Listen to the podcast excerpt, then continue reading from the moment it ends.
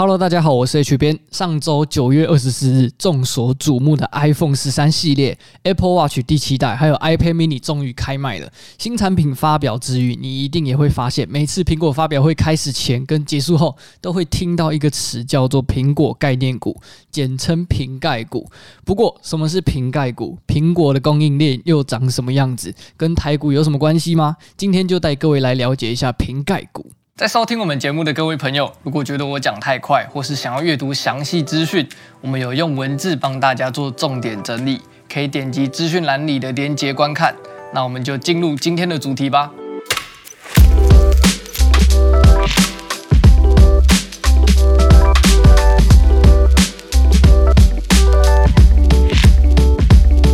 瓶盖股简单来说，就是指生产组装苹果相关零件公司的股票。苹果是全球市值最高的公司之一，旗下 iPhone、iPad、Mac 等产品在世界各地热卖，因此只要公司能够接到苹果的订单，自然而然就会有不错的销量，股价也就会跟着产生变化。苹果几乎每次的发表会都会加入新的功能或是新的硬体规格，所以从发表会中这些线索，你就可以去查查看 iPhone 的新功能或是零件是来自哪些公。司的技术，因为对这些制造或是代工的公司来说，接到苹果的订单就是多一个营收来源，多一份保障，可以有效的增加企业的护城河。所以说啊，看发表会的时候，不只是只看新产品的功能，还可以从这些新功能去判断出代工啊、制造商今年的产能和实力有没有发展性。接下来是苹果供应链的介绍。苹果每年都会公告供应商责任报告书，里面就会列出全球前两百大的苹果供应链厂商有谁。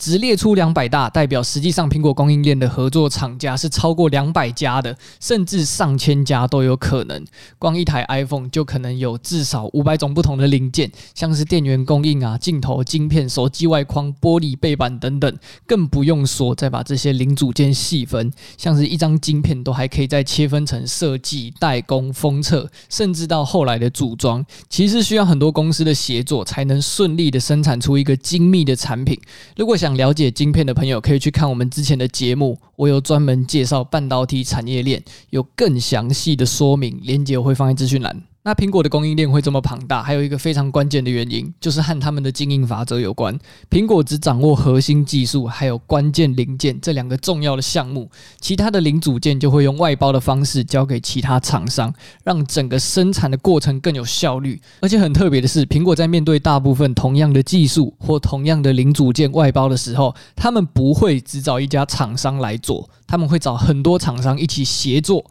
这么做，除了是避免垄断和分散意外风险之外，也让苹果公司在这个供应链中掌握绝对的话语权和获利，让苹果的毛利率维持在四十趴的高档，非常厉害啊！那就苹概股的供应链来看，我们大致上可以分成手机元件组装和测试两大类来介绍。首先，手机元件的企业有制造镜头相关组件的大力光和玉晶光，机体的部分有南亚科，被动元件有国巨。当然还有晶圆代工，负责这次 A 十五晶片的台积电；电源供应的部分有台达电；再来是组装的部分，有鸿海、英业达、广达、和硕、仁宝，这些可能就是营收占比相对高一点的测试大厂。有日月光，日月光也是拿到苹果封测大单的公司，表现也是目前瓶盖股中相对好的了。那目前整体苹果公司的股价表现是没有特别的成长，台股的苹果概念股目前也是差不多的状况，跟今年上半年电子股啊、传产股奋力往上爬的表现来说，瓶盖股的表现确实是有一点可惜。那会有这样的股价表现联动的现象，主要跟台湾公司的代工纯度有关。讲到这个纯不纯，就是在说帮苹果代工营收占比的比例。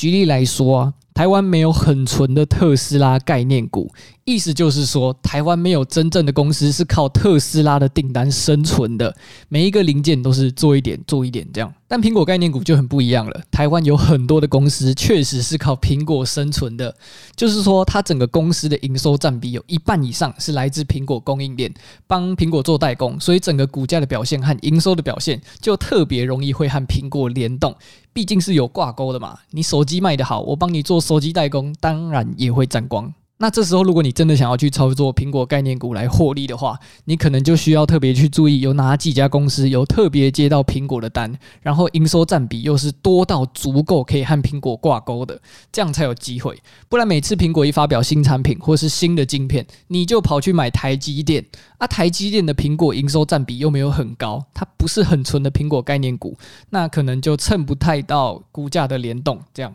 可以确定的是啊，瓶盖股这个周期性的话题还是每年不停的在循环，再加上疫情后的报复性消费，也是蛮有可能成为瓶盖股的上涨动能的。可以多多留意消息面的新闻，然后小心求证，观察股价的变化。整个供应链的变动都有可能是带动股价上涨的因素。那对于瓶盖股有兴趣的朋友，各大股市网站几乎都有同整好瓶盖股的清单，只是各家认定的瓶盖股还是有一点点的不同。投资前请一定要再三研究再投资。OK，今天瓶盖股的主题就分享到这里。如果这集节目有帮助到你的话，可以分享给你的亲朋好友，在各大 Podcast 平台上订阅我们，也欢迎追踪我们的 IG 投资爆米花，我们会持续制作学习投资理财的好内容给大家。投资爆米花，感谢你的收听，我们下一集再见喽，拜拜。